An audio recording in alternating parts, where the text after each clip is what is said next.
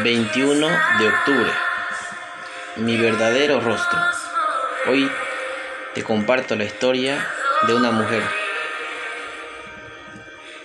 Por años, sentimientos de indignidad y vergüenza por mi pasado afectaron negativamente mi vida. Y si alguien se enteraba de mi mala reputación, aunque Dios me ayudó a armarme de valor para invitar a almorzar a una líder de la iglesia, Luché para parecer perfecta, limpié la casa, preparé una comida abundante y me puse mi mejor pantalón y blusa.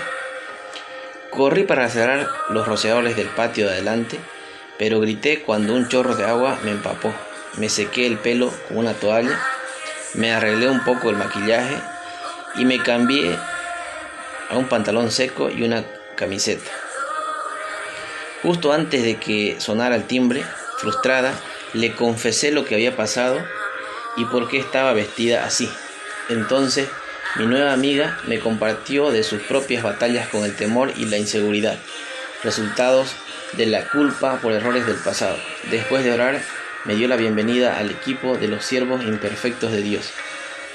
El apóstol Pablo aceptó su nueva vida en Cristo, sin negar su pasado ni permitir que la impidiera servir al Señor.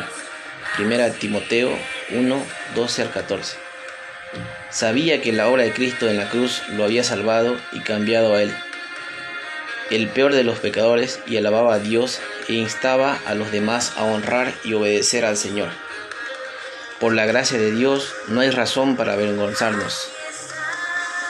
Señor, utilízame para servirte, sin avergonzarme de mi pasado. Que tengas un maravilloso día y recuerda Dios nos acepta como somos y nos transforma mientras lo servimos con amor.